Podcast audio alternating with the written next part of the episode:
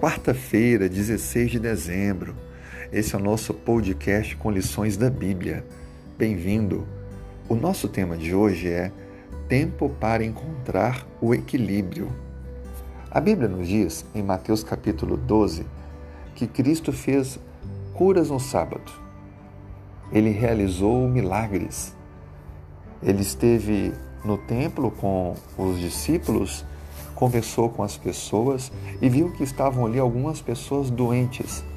E mesmo sendo dia de sábado, contrariando o que aqueles líderes religiosos estavam pensando, Cristo aproximou das pessoas doentes e as curou. Ele foi repreendido e perguntaram para ele no verso 10: É lícito curar no sábado? E Cristo responde no verso 12 de Mateus 12: é, é lícito ao sábado fazer o bem. Cristo estava deixando claro para eles que o sábado é muito mais do que apenas um dia para interromper as atividades corriqueiras seculares. É um tempo para encontrar o nosso real sentido da vida, que é servir ao próximo, amar o semelhante. Por isso que a Bíblia diz em Marcos 2, 27 e 28, o sábado foi estabelecido por causa do homem e não o homem por causa do sábado. Cristo procurou conduzir a mente de todas as pessoas ao pensamento de que o sábado é um dia para encontrar o equilíbrio, para refletir, para meditar e então praticar o bem. O bem deve ser praticado todos os dias.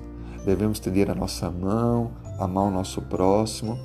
Contudo, pode ser que na correria da semana na luta para alcançar o pão de cada dia, podemos acabar deixando de ter aquela reflexão sobre a generosidade, sobre o amor ao próximo. E o sábado, então, se torna esse dia prático da fé, aonde, por não estarmos mais voltados ao trabalho secular da semana, podemos sim fazer o bem em maior intensidade. Assim sendo, Cristo deu um sentido amplo ao sábado, mostrando que é possível sim obedecer a Deus e fazer muito mais pelo nosso próximo. Aproveite, portanto, para encontrar o equilíbrio para a sua vida. Reserve o próximo sábado e lembre não apenas de parar as atividades cotidianas, mas desenvolva alguma atividade de amor ao seu semelhante.